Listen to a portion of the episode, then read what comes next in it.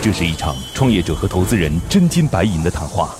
创业者要打动投资人，拿到百万至千万元融资；投资人要用专业和经验慧眼识珠。唇枪舌战中，又蕴藏着怎样的创投之道？欢迎收听《创业找崔磊》。找崔磊。但是如果您在做区块链呢，你就知道，哇，这家公司太厉害 了，投了以太坊，哇，这对真是是的所以一根老鼠屎坏了一个粥嘛， 所以大家都认为链池根本不安全。呃，这是第一个问题。第二个问第题一就个问题是，来吧，好，就就那是也他行现。 在处于比较紧张的状态行。今天的节目，我们主要探讨了以下几个问题：电动汽车电池回收后是通过怎样的技术继续利用的？与投资人对接时，应该从哪些维度让对方更好的认识你？锂电池和铅酸电池在储能上各有什么优缺点？欢迎收听今天的《创业找崔磊》。嗨，大家好，欢迎来到梦想加速度创业找崔磊，我是崔磊。我们有请出今天的投资人和创业者。今天投资人是来自于东张资本的王世东。Hello，你好，王总。大家好，今日投资人王世东，东张资本联合创始人，原新加坡 ATM 集团大中华区投资部总监，厦门大学金融系硕士，关注大健康、人工智能、金融、大数据应用等领域。主要投资案例有英诺凯生物、赛博科技、万聪科技、微聚耕种、小问智能等。好，我们有请今天的创业者啊，今天创业者这个是来自于亿元科技的大刘刘科。Hello，你好，大刘。大家好，本期项目由华丽幺八幺创客社区推荐。今日创业者刘科，亿元公司创始人兼总经理，连续创业者，在传统整车和新能源车企从事技术和管理工作十余年，在新能源汽车领域拥有丰富的市场运营管理经验和行业资源。刘科做的这个亿元科技呢，它是做就是新能源汽车，对新能源汽车不是有电池嘛，把那个电池拿过来再进行二次利用的。嗯，就因为我们其实知道说，一节电池在家里边儿，你比如说我们把它当电动玩具啊，对对就是对玩那个赛车，嗯，玩完之后呢，赛车好像已经跑不动了，对但是你可以把它再用到遥控器上去，对就电视遥控器你可以再用几个月、甚至半年时间都没问题，因为它对里边儿其实还有电。对对新能源汽车其实也是这样啊，它那个虽然说对于汽车这个工具来讲，电池其实已经要求很高了，因为你可能要达到这个百公里加速多少是吧？然后对要达到续航里程多少等等等等等等。但是你比如说普通的路灯，或者说对我们骑的那个就是电瓶车电瓶电瓶车车，就是这些它的要求就很低。嗯，我之前碰到过一个项目，就专门去把就是废旧的新能源汽车的电池拿来去做电灯，路边的电灯来去使用的，甚至还有可以做什么呢？储能电池，做储能，做储嗯对，能。对，那目前来说，这家公司亿元科技嗯做的还不错，今年希望能够达到一千万的营收，嗯然后去年完成了。将近三百万的营收吧，然后这公司还有利润啊， 嗯看是来的整个财务管理做的还不错。嗯万象集团，嗯，万象集团现在大家知道万象集团会认为它跟新能源汽车有关啊，但是如果您在做区块链呢，你就知道哇，这家公司太厉害 了，投了以太坊，哇，这真对是是的投了神一样的企业是。对，所以万象集团真是一个你想不到的一家企业，对对对万象集团跟他们有合作，嗯然后他们现在呢，把类似于像这样比较大的就是电池生产呃企业的电池就。呃，废旧电池嗯或者说以回收电池、嗯拿来之后跟谁合作呢？跟像美团、饿了么，嗯，就他们不是有很多对 to B 端的这一块，串接跑向的这个小的电瓶车嘛，对对对然后就我把它换上去，因为现在这部电瓶车大部分还都用的是铅酸电池，对，是是的，最最古老的那种，又是有污染，效率又低，对吧？还很危险的那个而电而池。且非常笨重。 OK，哎对了解。好，基本的情况就是这样，希望今年能够达到一千万的，就是营收嗯销售额营收吧。啊，介绍清楚了吧是的， ？OK，好，刘总，因为您是一个理科生是吗？我学计算机专业的，平时的时候不是特别善于交谈吗？对我技术出身。那市场是谁跑？我们专门有一位呃市场运营人员在拓展我们的渠道嗯你客们一户，般团队开例会多长时间？就每周开例会每天早晚各一次，啊？没有每周的例会每周也有。啊？多长时间？呃，每周五的下午四点到六点。你作为创始人，我看没那么多话好说啊，因为你好像非常言简意赅的就讲完了。你看，像我们文科生，讲着讲着讲着就开始讲故事了，对不对？我觉得你应该是效率很很高的。我跟你讲这些是希望你能够稍微嗯就是放松一些，哦好吗？那项目其实挺简单的，嗯，接下来时间我们就交给投资人吧。接下来，投资人和崔磊将对项目的细节展开提问。刀光剑影中涌动着怎样的商业智慧？短兵相接里蕴含着怎样的创业之道？投资人的发问，创业者能顺利接招吗？好的，在这儿我要说一下啊，与优秀的人为伍，找到志同道合的人非常重要。我们的乐客独角兽创业者社群已经有一万多名优秀的创业者了，无论你是什么行业，在这儿都能找到匹配你的资源，一起抱团取暖。而且每天都有经验丰富的创业者在这儿分享营销管理的经验和知识。不少伙伴通过社群找到了配合默契的合伙人，甚至找到了自己项目的天使投资人。感兴趣的小伙伴可以在网上搜索“乐客独角兽”，加入我们。电动汽车电池回收后是通过怎样的技术继续利用的？那么第一个就是你中间的一个，因为我们都知道，就是所有的这个新能源电池，它可能具备一个处理的这个过程。嗯那么我们都知道，这个阶梯使用的话，那会对其电池包进行检测也好，还是说再处理也罢，那么这中间的环节在你们是怎么处理的？第一，呃，这是第一个问题。第二个问题嗯第一就个问是题，来吧，好，就就是那也他现行。在处于比较紧张的状态， 行所以嗯我们就一个个来。你来们是先怎么说说处理这个的问题吧？嗯对其实刚才王总打了一个非常形象的比喻，就像搭积木。呃，我们看到的话呢，新能源汽车上用的电池，其实它的结构跟我们现在两轮车上、呃电瓶车上用其实是不一样的。嗯，我们做的事情，第一件事情需要先把原来的电池包把它打我散。在这跟各位讲一下啊，这个搭积木是什么意思呢？其实，那个我们打开新能源汽车的电池，发现它是由一层一层一层一层一层这样构成的，可以这样理解吗？对，不同的串并联方式， OK 对。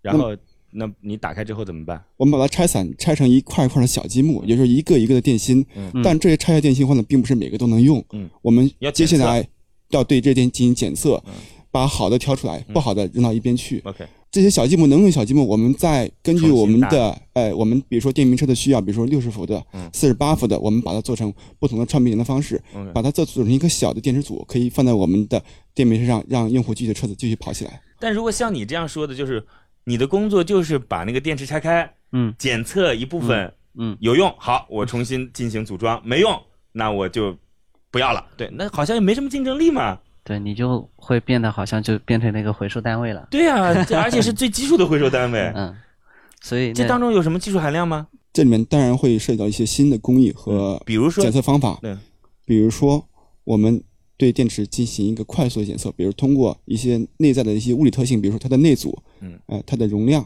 呃，电压的等级、放电的曲线，我们可以在一个更短的时间内消耗更多的人力和物力来检测这件事情不应该是通过一个第三方的设备来对于这个电池检测的吗？但这里面是我们生产制造环节中非常重要的一环，是由我们自己来进行来进行的。世东，你怎么看这件事？嗯，其实如果单纯从他的这个解释上来说，目前，呃，从这个行业来说，嗯它其实这块检测技术相对来说还是比较通用的。对啊，对通相用当技比术较那就不通用存在什么技术门槛呀、呃，可能随着问题一步一步在发掘它吧，嗯因为这可能是第一个问题。那么 OK 第二个问题就是说，你们如何去就获取这些电池以后，那么进行检测，对吧？检测完了过后，那么你们怎么去进行下一步？检测完之后，我们就是手里有了很多很多的这样的小积木，嗯一个小电芯。嗯，那么这电芯我们把它组合在一起。嗯啊，这个组合后呢，里面其实有很蛮多的一些东西。嗯，比如说像我们传这统块的有没这有核个，心技术呢？我们这边已经在开发一些新的专利。啊、比如说什么核心技术？就你能够用就是通俗易懂的方式让我知道吗？啊，像我们看到这个电芯，它是属于是软包的嗯这个形态，有两片吉耳伸出来。那么传统的工艺的话呢，是需要用激光焊或者嗯是点焊的工艺来把它连接在一起，嗯但这个工艺的话对设备的要求会相对比较高。 OK 而且这个生产的工工艺会比较复杂，费时间。我们现在工艺新的工艺里面的话呢，我们采用一种新的一种家具，啊，就是通过一种物理结构把相邻电芯的吉耳那特别紧能紧够理地解。嗯紧紧的加在一起。那这个事儿我跟大家解释一下啊，就是那个比如说我们现在有好多个电池，嗯，对吧？然后嗯你要把这些电池全部连在一块儿，你得要导线各种把这几个电池全部连一块儿，它才能用嘛，对吧？对啊对对，他后来他他做了一个小夹子，把这个电池噔噔噔噔噔放进去以后，好，这个就适合电动车了。好，这个就适合就像我们孩子路灯搭了积木一样， OK，非常的方便。了解，大概是这意嗯思啊。对的，那这也就是说新型的应用技术专利，对吧？嗯，这个属属于实用新型专利吧对，，我使觉用得。使是用的新，型，我对们吧对我们取得了这个实用新型专利证嗯书。对实用新型，反正了解专利的人都知道，实用新型专利怎么说呢？它的嗯就是它的核心心不是特别壁垒就不是很不是高，不是啊特别强，对，当然技术化是一步步在完善的啊，后嗯期我们会申请更多的就是专利技逐步术，开发是吧？发明专利技术。呃，另外的话呢，呃，我们把电池组合起之后，并不是这这个电池就能用了。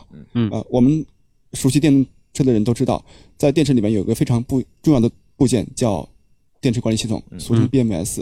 嗯那么在我们用在这个电瓶车上的这个电池包里面的话呢，其实也有这么一个 BMS。嗯，这个 BMS 它是在后续使用中能够实时关联到这个电池组的一些工作状态。 OK，在这里面，我们正在开发一个新的技术，叫做主动均衡。主动均衡，对，嗯主动均衡技术。这是什么意思呢？就是今天我们有八节电池，啊嗯，同样的再去提供电力，对吧？但是它在提供的过程当中呢，每个电池输出的是不一样的，对吧？那有时候一个电池用完了，哎，这不行了，但其实还有七节电池是有电的，对，于是就有一个调节器，让这几个电池可以。哎，差不多，哎，对这个电池差不多了，就主要往第二节电池来去进行供电，对那就会让它使用的效率和时间更高一些，更没长错一，些，嗯没错，就是这样子的。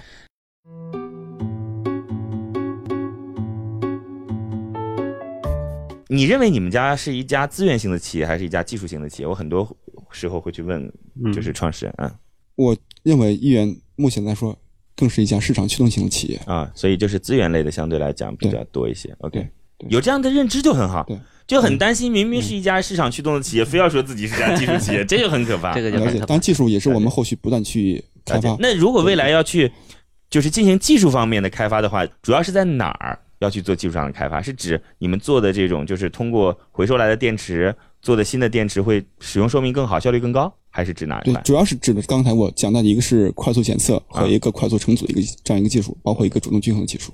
了解，均衡技术、检测技术，嗯，这两个技术应用都可以大幅度的降低我们呃生产上的成本，缩短我们呃这个产品工序的周期。 OK，我问个问题好不好？行啊，我想首先知道一下，就是你们不是检测出来有一大批没用的嘛，没没用的电池组嘛？嗯那批拿去干嘛？其实电池的话呢，它是分成分成很多的等级的。嗯呃，所谓不能用电池，只是说它跟其他的大多电池，呃，有很多物理上、性能上一个一个差异。 OK，呃，这些电池我们有几种处理方式，一种话呢，应用在可以把它应用在技术要求更低的一些领域，比如说像备用电池，嗯啊、像储能这一块的。那么实在是不能用的话呢，我们呃就把它进行资源化的一个回收。那在这块呢，一元化呢也在做一些下游的一些布局，比如说我们跟呃国内知名的像赛能美专专业做电池回收企业，我们建立了战略合作关系。然后呃这个问题多简单呀！嗯我想问你一下关于行业当中的事儿。嗯，特斯拉现在用的这个电池还是日本的那家公司提供的，对吧松？下的幺八六零对，所以特斯拉自己其实不做电池，嗯，万象在做电池，嗯，而且万象之前做发电布了芯一个，据说是多几分钟就能够充满电，然对后快速续充电航八百公里还是一千公里的，这事儿你听说过吗？嗯，有听说过。靠谱吗？我太不靠谱了。我认为技术的发展是没有止境的。不是啊，但问题实际现在并没有应用啊，国产也没哪个电动嗯车用了这个神一样的电池，说几分钟就充满了电，然后能跑八百到一千公里，这嗯事儿太扯了。对，但是话呢，呃，你看，类你似看，你又不跟我好好讲话了嗯，就你基本上使用外交官的词令来跟我对话了。技术是没有止境的，人类想象空间是很大的，那这样讲话就好没意思了啊。嗯好的，我尽量去调整一下。对你，嗯你你知道这件事儿吗？就我是专门查了万象的新闻，看到了这条消息。您知道这个新闻吗？首嗯先有听说过， ，OK，那你怎么评价呢？我觉得应用还需要挺长一段时间吧。你的意思是，它目前是在实验室的状态是吗？对。怎么样才能做到？那得有多大的充电口？你懂我的意思吗？我懂你的意思。对吧？这个从理论上来说，目前据我们对这个行业的分析跟了解来嗯看，就是按照用最新型的，我们说就是说之前的运用在这个锂电或者新能源汽车当中说的有一种材料叫石墨烯，嗯你用石墨烯材料做的这个电池，也不一定能做到这样的一个 OK，状态。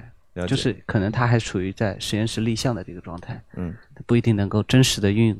运用可能还是至少要五年，，反正三到五年。嗯我是不，懂这个行业的，我只是提出了一些自己的疑问。本来想在大刘这儿获得一些就是他的专业性的建议嗯或者专业性的一些思考，好像也没获得。嗯，到时候话呢，您讲的这个快速充电这个技术，嗯，到时候我们所知道的这个银龙，他们所使用的碳酸锂，嗯到时候可以做到十五分钟的一个快速充电，这能是个比续较航多少公里？呃续航里程数跟这个电池容量有关系，只是说它的充电速度会特可以做到特别快，而且循环寿命可以做到非常高。 OK，那电池容量当然有关系了，因为一个只能跑两公里的那十五分钟充完，这嗯对不算什么。我跟你讲啊，大刘啊，就这事儿呢，跟你讲，也跟各位创业伙伴讲，我们经常要去见投资人，嗯其实很多时候啊，它就是一个大家在聊江湖的过程，嗯他不一定在聊的是你的项目，嗯聊的是你的价值观，嗯聊的是你的经历，聊的是你对行业当中某些事情的看，就是看法如何看对，怎么见解，嗯，对行业中的某些人如何评价，就是他有的时候是达成了价值观的趋同和他对你的专业认同度比较高的时候，他才会选择投你。对，投项目关键是投人嘛。对啊，嗯了解所以这个人呐，他是需要很多维度来进行了解的。嗯，你说我们今天光去聊你在前边问谁收的，给谁，对是吧？然后中间有那几个环节，反正你基本嗯上项目计划书上都写了。嗯，嗯我们其实还想对于你对于这个行业的理解做一些，就是嗯更深度的沟通。OK，嗯嗯锂电池和铅酸电池在储能上各有什么优缺点？嗯我最后自己的一个小问题啊嗯，就是就目前这个锂电池是储能的最好的方法吗嗯，我认为并不是最最优的， ？OK，它只是目前说这个技术比较成熟，在现阶段可以先去替代传统的这个强强电电池，啊嗯，但后期一定会相信一定会有更好的这个储能电池材电料。池有其他的种类，因为这个行业呢目前只有我基本铅上酸，啊，目前铅酸只啊，目前只有只有铅酸，是是是是，然后其他的电池的话，据我们对这个行业的判断，嗯因为我们就是刚刚您说的这个银龙啊，银龙运用的这个新的技术，嗯说几分钟之内可以充的，其实是我们投的一个项目啊提供的这个叫涂碳铜箔跟涂碳铝箔的这哦个材料，嗯才能够达到这样的一个境界。就是所以在目前储能。我们对行业的了解的情况下，储能只能用铅酸，嗯锂电的话容易易爆，爆炸，对易爆，对对，对特别容易爆对对对对对我上次有个项目来跟我聊过，因为这个跟我的生活太远了，我就基本上把它忘掉了。很正常，离你的生活其实很近。哦，离我的我们知生活道很远嗯绝大部分的话，呃，现在是市区供电还是相对比较稳定的。嗯如果是供电发生不太稳定的状态，我们就要住蓄在电池了。嗯对，就在小高层，你的电梯怎么用起来呢？对吧？ OK，所以是之前我了解过，锂电最大的问题就是它容易爆炸。对对，那铅酸电池最好的方式就是稳定，对吧？OK，对，所以这也似乎不对。那你这个问题又被我问住了。我不是想问住你，我是希望每个问题你都能够滔滔不绝的回答。哎，我觉得这个安电池安全性的话呢，应该是不能是绝对说谁安全谁不安全。如果是从电池整个系统的控制来说，我认为锂电池比铅电池更安全。嗯因为为什么呢？因为锂电池我刚才说到里面有管理系统。嗯，不管这管理系统它是比较先进的、带主动的，还是说只是被动的，只是有几个防过冲、防过放几个简单功能而已。但是有总比没有好。呃，铅酸为什么不安全？我提点个人想法，因为铅酸话呢，我们看电电池组也好，它并不是一个电池组、一个电池单独使用的，嗯它是由四个、五个甚至更多电池来串联使用的。对，而每个电池，其实铅电池也同样存在一个问题，就是一致性的问题。嗯，我们厂里生产出来的铅电池不可能保持每个电池都是一样的。在使用过程中，肯定有的电池容量会高，有的电池容量会低，有的电池电压会高。但是铅酸电池组里面没有管管理系统， OK，我们不可能知道每个电池哪个好哪个不好。那一起大用化，不好的情况很很容易会发生危险，比如说被被冲冲鼓啊、冲漏液，因为用的太多了，所以大家反而就忽视了。而在我们锂电池里面的话呢，它有这个系统，它可以实时监测到每一片电芯的状态、内阻、电压、温度，我们可以做到一个防护。从锂，所以说我认为锂电池安全性一定会比电池好，铅电池好。为什么大家会认为锂电池不安全呢？其实这因为可能是一个新生事物，大家对锂电池缺乏了解，而且话确实话呢，有一些厂家的电池质量参差不齐，所以一个老鼠屎坏了一个粥嘛，所以大家都认为锂电池可能不安全。有一点我要强调一下哦，已经有二百九十六位创业者通过我们拿到了投资人总共十个亿的投资意向了。如果你的项目需要对接投资人，或者你想找到好的项目进行投资，都可以加入我们的创业者社群“乐客独角兽”。这里已经汇聚了一万多名创业者小伙伴，每天分享营销管理的经验和知识，在你的行业、你的领域都有丰富的资源等你来挖掘。感兴趣的小伙伴可以在网上搜索“乐客独角兽”加入我们。嗯，您先暂时回避一下，等会儿再回来。回来之后会给您一个结果，好吗？现在，创业者已经离开谈判现场，只剩下投资人与崔磊，卸下所有的含蓄，他们会对创业者给出怎样的评价呢？好，创业者暂时离开。今天的投资人是来自于东张资本的王世栋。那现在沟通完之后，会有一些什么新的感触吗？啊，嗯，其实有几个方面吧。嗯第一个就是这个还是我一直在担忧的这个问题。第一个就是它的增长率问题，嗯因为第一批锂电的这个市场还没有说正式有一些下线。 你现在的态对度又不一样不了。不不真不不是不不，我们会坚 持，我们会坚 OK，OK 持。只是说这个是我，我只是分享出来我的担忧。了解嗯了解。从我们的了解角度上来去看，到底这一个项目，既然我们要去投，我们要去考虑哪些问题？ OK，那么我们第一个问题就是考虑它的增长性，这、是在未来的预期的这个增长性。第二个，其实为什么我会投？其实很简单，因为我们我刚跟您说了，就是这个我们有一个上游，就是我们在电池制造这一嗯块。啊，我们有很大的一个优势。了就是解国内目目前的这个新能源汽车，包括一些呃电池生产厂商，都是跟我本们来时代那个的公司也要找一个团队的，对对吧？也要把自己的对回收的对电池对再进行再利用的，要做这样的一个个事情，对只是说这本来是原来应该预期是在今年呃九月份以后，所以你见到这也算是个机缘巧合。对我觉得就是刚好可以他们可以嫁接进来，要么就是大家一起来去。做这个，因为我们要投，也要投生态链。对对啊对对那我们对要投生态其链实里面。对那家公司来讲，只要能够把自己的企业经营成本降低对就可以了，对吧？对我又不是说非要在回收电池这儿赚多少钱，是吧？对对 OK 对对对是那另外的话，从长远性来看，因为投团队也好，还是说投这个项目也罢，嗯那么我们从长远性来看，就是这个事情呢，还是相对来说，呃，具有可操作性。 OK 啊、然后所，以所以所以这样啊，就是时间有限，我们就就不好意思，就你嗯嗯嗯等会儿就得给结果了。嗯，我现在反正说完这个建议之后，嗯，您最后给出的这个结果，希望是你内心的真实选择，嗯，嗯好吗？嗯，好吗？我们有请创业者重新回来。乐客独角兽创业找崔磊，It's show time。好，创业者重新回来。今天的投资人是来自于东张资本的王世东，今天的创业者是来自于豫园科技的刘科大刘。大刘豫园科技嗯做的事情就是把我们新能源汽车的电池，然后二次利用啊，让它既能够环保，同时呢又能够让我们使用者拿到相对来讲性价比比较高的产品。啊是的，大刘，马上就要给你结果了，你觉得我是个很严苛的人吗？没有，我觉得您可以做朋友。 真的吗？真的吗？真的吗？哇，这是很高的评价了。对，啊谢谢虽然我们第一次见面，谢谢谢谢谢谢。说实话呢，就是呃，我其实碰到过各种各样的创业者，然后我希望能够给到大家一点表达上的技巧。项目呢，当然是要踏踏实实的做，但是不同的表达方式可能会让人接受到不同的信息，好吗？了解。好，那我们接下来马上有请出投资人来给出你一个最终的结果，不管是什么，希望你能够继续努力，好吗？好的，好，我们有请今天的投资人，来自于东张资本的这个创始人，来给出我们项目方最终的结果。悬念即将揭晓，投资人是否会对创业者 say yes？让我们拭目让我们拭目以待。好，今天最终的结果是通过，恭喜。好，来，世东告诉我理由，就是我们刚才聊的嘛啊，对，其实除了上游，就我们也有啊一你们部还有分下游呢 还有下游。啊他嗯们有上游的电池生产企业，还有下游的应用场景是哪里？呃，我们现在在这个在甘肃 OK 包括在这个呃，像市国政内的工一程些吗嗯呃，除了一些市政工程以外，我们还有一部分是一些呃三四线城市的一些好的一些应用场景。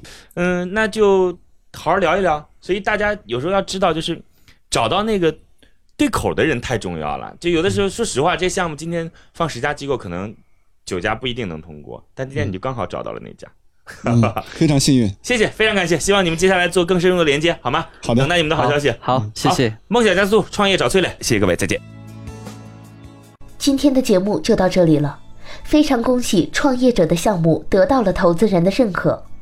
最后给大家留一个小问题：创业时抓住行业爆发期非常重要。你觉得现在又有哪些行业即将进入爆发期呢？欢迎在评论区给我们留言哦。幸运听众将有机会免费加入乐客独角兽的创业者大家庭。感谢启迪之星、杭州无一 link 对本节目的大力支持。每个清晨，不论你是在拥挤的地铁，还是在汽车的车厢，还是在汽车的车厢，戴上耳机，打开音响，你就站在了创业投资的最前沿。创业投资的最前沿。每个夜晚，不论你在公司还是家中，打开微信。你都可以和来自全国的一万名创业者，在乐客独角兽社群里共同学习成长。各位听众朋友，大家好。每个周末，不论你在钱江两岸还是在珠江三角，走出家门，你就可以参与到乐客独角兽会员当地线下聚会交流那。么今天，呃，我跟大家分享的主题乐客独角兽三年时间，帮助一万名创业者在孤独的创业之路上勇往直前。乐客独角兽聚焦投资三百课时干货分享，思考有理有据，要合作不空谈，要合作不空谈。乐客独角兽汇聚最优秀的创业者。角兽汇聚最优秀的创业者。加入乐客，拯救你的创业人生。我是李阳，我是创丰资本的郭珊。庐山资本德同资乐客独角兽，每个梦想都值得尊重。